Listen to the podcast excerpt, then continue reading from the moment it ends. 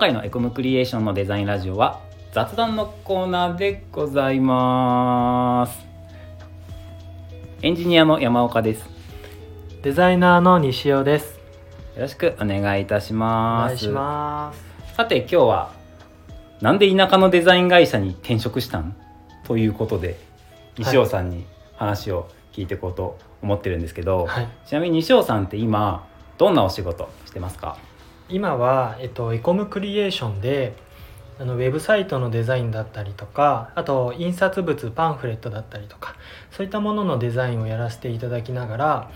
えっと、いろんな地方の菰野町やいなべ市の、えっと、企業さんと一緒にデザインを作っていますいつ入社したんでしたっけ？入社は、えっと、ちょうどコロナが本格的に 始まるぐらいの2020年の4月5月4月か5月ぐらい、うん、4月か5月くらいですよね、はい。もう2年。でもまだ2年経ってないぐらいか。そうですね。まだ2年経ってないです。ちなみに前職ってどんなお仕事をしてたんですか？前職はですねえっ、と名古屋の、えー、とベンチャー企業でえっ、と,、えー、とあるサービスの、えー、とデザインをしておりました。ちなみに家族とかっているの？家族ははいいます。結婚もしていてえっ、と娘と息子がちっちゃい2人がおります。可愛いんだよね。あれおいくつでしたっけ？と上の子が3歳。で下の子が今、えー、と1歳になるぐらいですね。あ下の子もう1歳になるの？そうですね。1歳ちょっとぐらいですね、はい。んなるほどなるほど。ちなみに西尾さんと僕って1個違いなんだよね。そうですねそういうふうにはあの山岡さん見えませんがもうちょっと上に見えますが。っていう、まあ、ラジオで伝わりづらいことを喋っちゃうっていう。で僕今年30あ今あ今34歳ではい。西尾さんが33そうですね33歳、はい。まあ世間的には若いんだけどうちの会社だとちょうど平均年齢ぐらい、そうですね意外に若い皆様が多くて。うん。はい。ね。時々ジェネレーションギャップを上にも下にも感じつつ。そうですね。楽しくお仕事デザインさせてもらってるという、はい。はい、というこんな2人が今日は雑談していくんですけど、はい。で早速ね本題なんですけど、はい、本題なんですけどなんで田舎のデザイン会社に転職したの？っていうのをあの喋っていこうかなと思ってまして。はい。いろいろですねこれあの僕は名古屋でずっと働いていてそこからあのまあいろいろあって今のあの小諸町のエコムクリエーションに、えっと、入らせていただいたんですがなかなか一言では言い切れないいろんな 理由があったりもするんですけれども一番大きな、えー、と理由としましては、えーとまあ、個人的にこう伸ばしたいスキルっていうのがあの名古屋で働いていた時とはちょっと違ってきたかなっていうのが大きい大きいかなと思います。スキルはい、で、えー、と僕は前職では、えー、とサービスの運営会社で、えー、とインハウスのデザイナーとしてあの働いておりました。で今みたいにこういろんなお客さんのだったりいろんな会社さんを相手にしたしてデザインを作っているというよりは、えー、と一つのサービスのデザインをこう深く作っていくような働き方をしていたので、あのー一つの会社のことをこう深掘りはしていけるんですけど、あのーあんまり幅の広いデザインができなかった。いろんなこう職種だったりとか業種のデザインっていうのができなかったのでずっとその自分のデザインスキルがなかなか広がっていかないなというふうに感じていました。うーんインハウスっていうのはつまり会社の中のデザイン部門みたいなあそうですそうです。はいデザイン部門におりました、僕もデザイン会社始めて初めて知った言葉インハウス。あそうなんですか、うん北住さんに教えてもらった。おおおかっちょええと思ってすぐ使うようになった ちょっとそういうとこありますからねあの IT 系の人で僕も含めて。知らなかった。えー、そっか社内でデザインをずっとしてたんだよと。そうなんですよね。あの具体的に言うとウェディング業界うん。にいたので、うん。ちょっとフェミニンで可愛い感じだったりとかちょっと女性あのこんな僕ですけれども女性向けのデザインっていうのをあの、まあ、毎日毎日やっていて例えば男男男性向けのちょっと武骨なデザインとか、うん。そういうのはほとんどあのしなかった前職では。可愛らしいような。そうですね。ふわふわしたイメージの、はい。うん素敵な結婚式みたいなそうですね。デザインが多かったんですはい。だったのでなかなかこうデザインの幅を広げられなくてあのまあ、エコムクリエーションみたいにいろんな、えー、と会社さんのデザインを作る会社でもっとこう幅の広いデザインっていうのを作れるようになりたいなっていうふうに感じていて、まあ、それが一番大きな、えーとまあ、きっかけで、えーと、そのデザインスキルを伸ばしたいなと思って、うん、エコムクリエーションに入りました。へでも名古屋だったでしょ？前の職場。はい。名古屋だったら他のデザイン会社というかその前の前職の近くでもデザイン会社っていっぱいあったんじゃないの？なんで田舎の田舎っていうとあれですけど。なんで田舎の会社選んだの？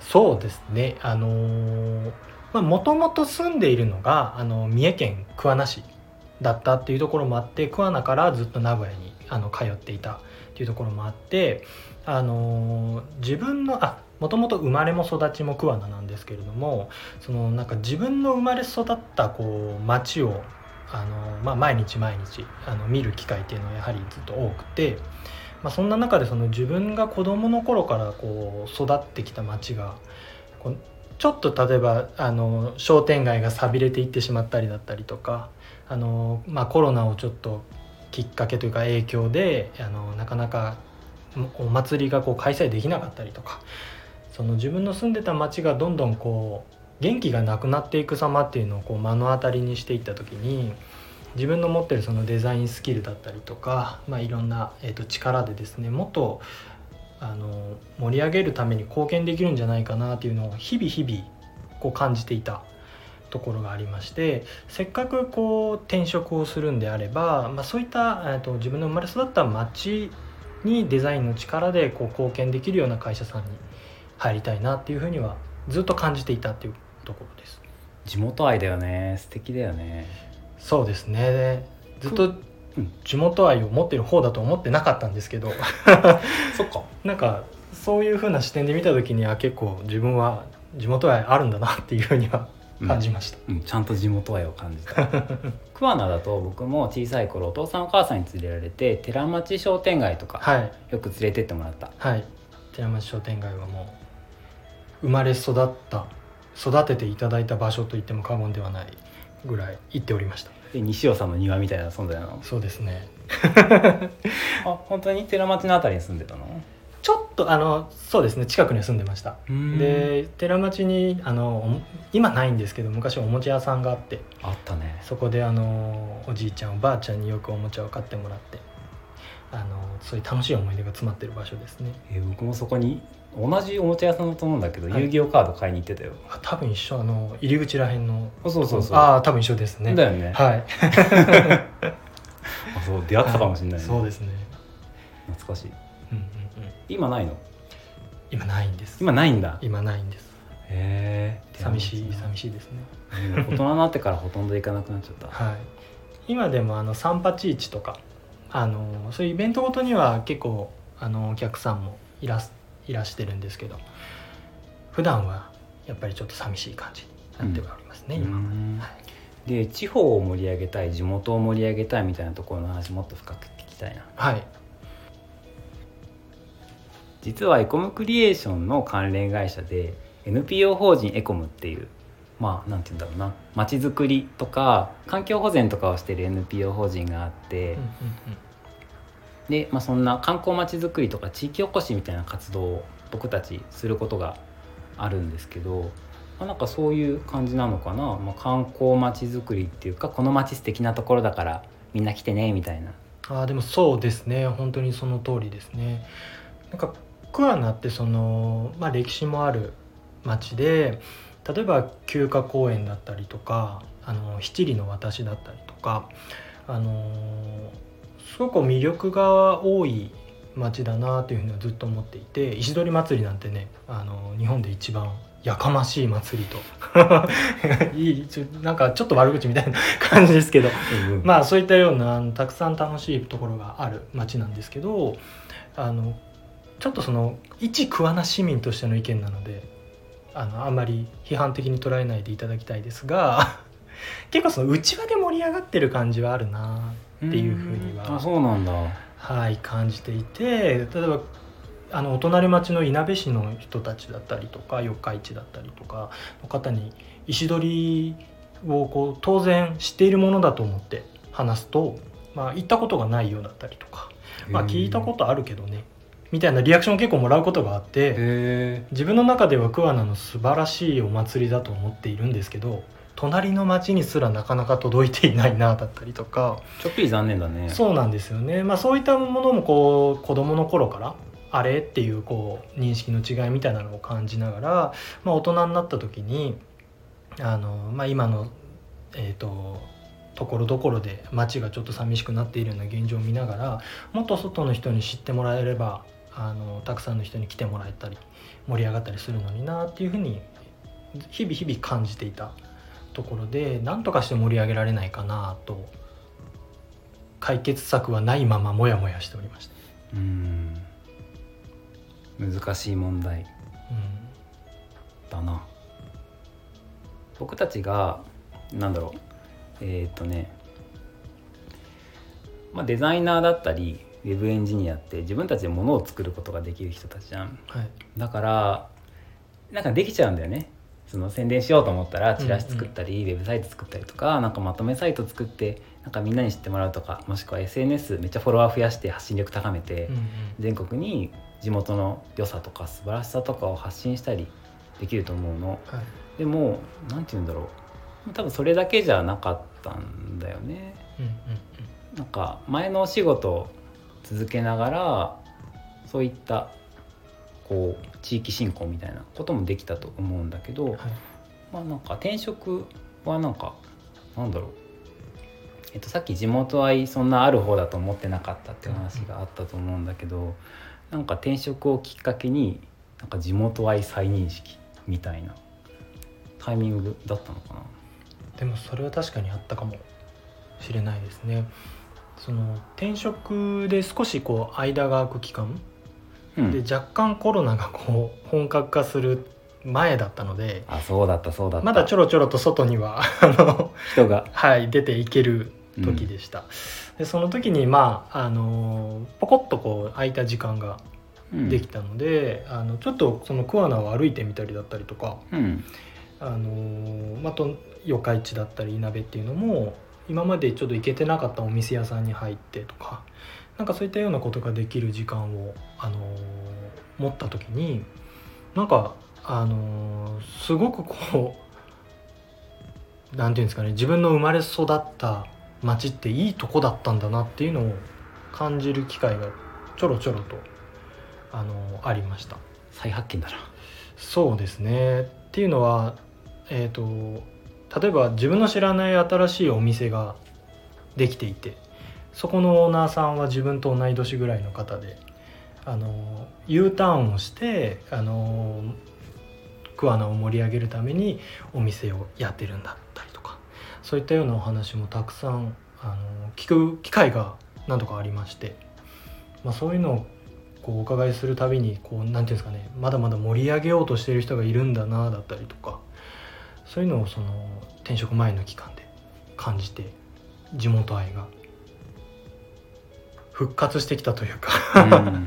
あ自分にもそう自分もそういうことがしたいんだなっていう感情がちょっとずつは感じてきたという感じですね。で、はい、でエコクリと出会ったきっかけとかって何だっけ？エコクリと出会ったきっかけはですねあの、まあ、その転職をしようとでせっかくなら自分の生まれ育った町に貢献できるっていうふうに、えーとまあ、考えて単純に、えーとまあ、パソコンでですね三重デザイン事務所であの調べていろいろと調べあの転職活動をしていたんですけれどもその時にはエコムクリエーション僕は実はたどり着けなくて、うん、めっちゃ検索順位低かった。当時はまだまだ なかなか難しくて。でまあまあいろんな会社さんがあるんですけどまあ少ないですよね。やはりこうなかなか地方にデザイン事務所っていうのはなかなか少なくて、うん、えー、でその、まあ、会社さんいろいろ見ている中で結構そのなんていうんですかね。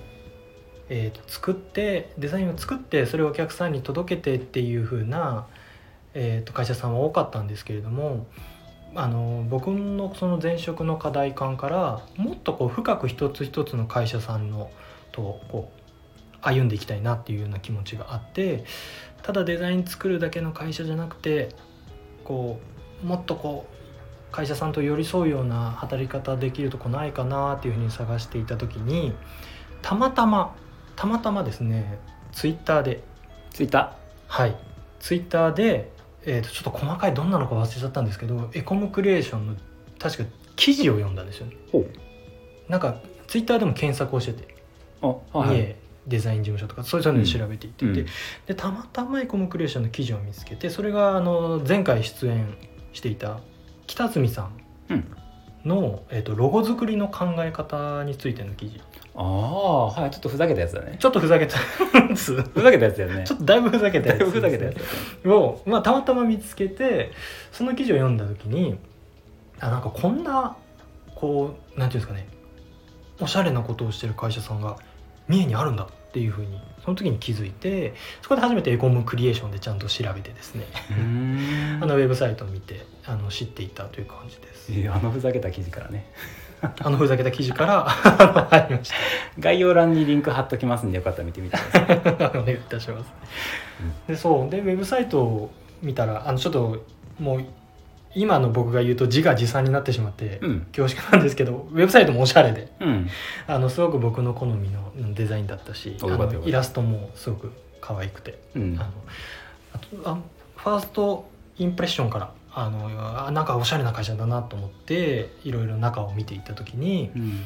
あのうちってあのコンサルのうんじ、えー、と授業もしてるじゃないですか。企業の方と、まあ、定期的にあのご相談させていただきつつこちらからこういろんなデザインの提案だったりとかもっと言うとこうビジネスのお悩みまでどうやったら集客できるかとか、うん。どうやってやってったらこう事業を伸ばしていけるかっていうのをまああのいろんなさこの専門的な目線であのお話ししたりとかそういった授業もしているっていうのを、うん。えー、とウェブサイトから知ってあ僕はこれがやりたいというふうに思っおおたんですよね。ハマったんだ。そうなんです。自分の課題感としてスキル作るスキルを伸ばしたいっていうのはもちろんあったんですけれどもやっぱりその作ったものでお客さんにどう貢献できるかだったりとかうんお客さんのサービスをどう伸ばせるのかっていうところまではやっぱりしっかりこう大事にしたいなっていう思いはあの、うん。まあ、前職でインハウスでやってたっていうのもあってすごくあって。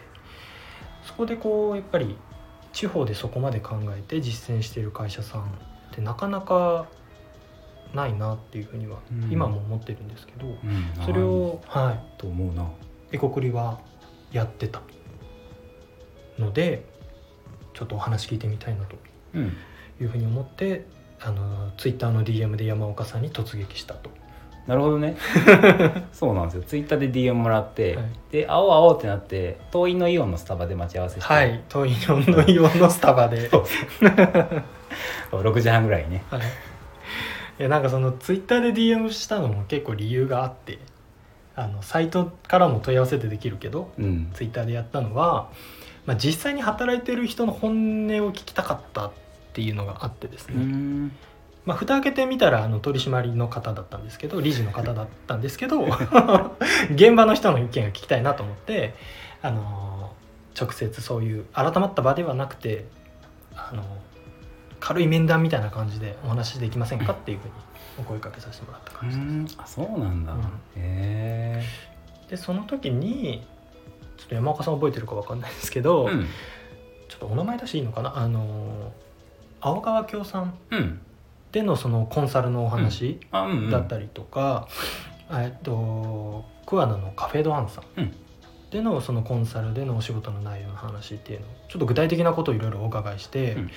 ああこれはぜひ一緒にやらせていただきたいっていうふうに感じてその場であのその場あの履歴書すらも用意してなかったんですけど、うん。もうあのちょっと具体的にお話しさせていただきたいですっていう話をして割とすぐ面接しましたよね、うん割とすぐ次は事務所に来てもらったね。そうですね事務所にて、うん。そんな話したか、しましたね。ね、全然覚えてなくて、はい、僕面接の時のことすごく覚えてます。えっと事務所に来てもらった時のこと？そうです。すごい突然だったんですよね。だったね、うん。だっただった。なんかあの今日社長がいるから今日来れるっていう。あそんなだったそんなだった。やばいやばい僕あのちょっとその時今よりだいぶ太ってたので入るスーツがなくて 突然すぎて。久しぶりにスーツ着るから。そう。着てみたら着れなくてうん。スーツじゃないんですけどいいですかっていうふうに聞いたぐらいカジュアルな面接でしたね、そうだね、うん。過去面接あでもそっか。まあたまにいるねスーツで来る人。そうですねでもなんかデザイン会社の面接って多分2つあるよね、はい。ちゃんとスーツで来なきゃいけない会社と、はい。あのえなんでスーツ着てきたのって言われる会社。と そうですね。うちは後者で。後者でしたね。そう。えなんでスーツ着てきたのはい。って多分着てきてたらはい。言われてたかな、よかったよかった。結果的に。そんな裏話があったんだね、はい。聞けてよかったな。ちょっと懐かしいし、そう懐かしいですね。まあ、そんなこんなでエコクリに来て、あそっか出会って来てくれてもうすぐ2年経つかなっていうタイミングだ、はい。えーなんか今話せてよかった気がする。そうですね、うん、これから会社も大きくなるし新しい人も今採用しようとしてるし、うんうん。うん、これから変化する中で一緒にいてほしい。一緒に仕事をしたい仲間だよね西尾さん。ありがとうございます。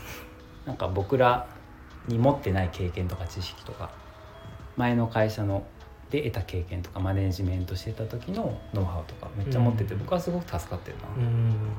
ありがとうございます。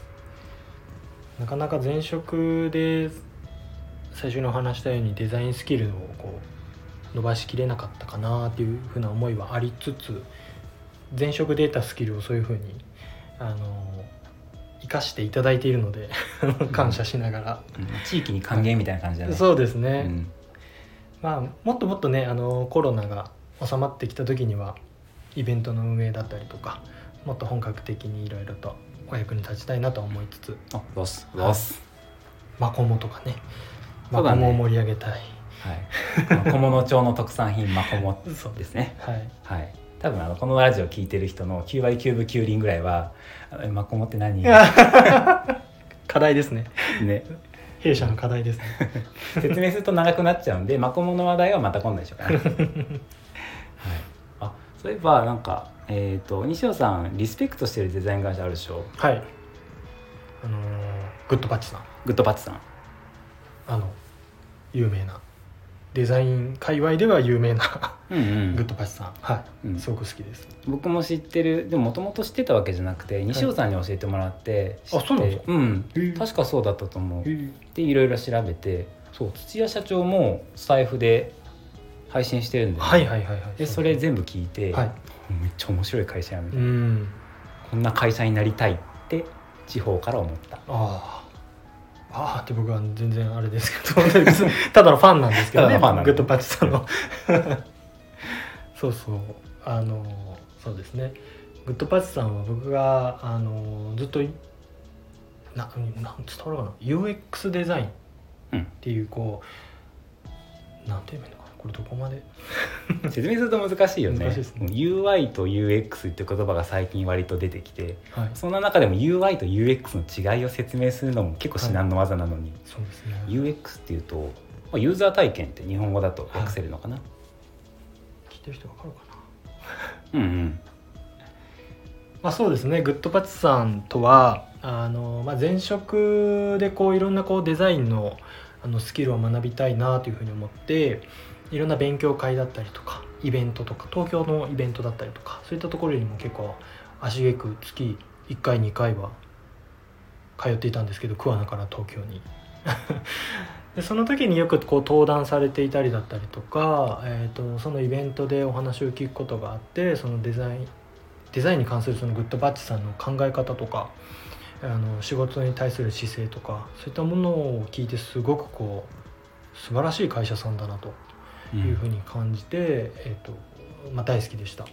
で出会ってからあれよあれよという間にあの上場したりだったりとか。うんうん。もう本当に日本を代表するようなデザイン会社さんになっていいかれてあのい今もリスペクトをずっとしています、うん。確かに。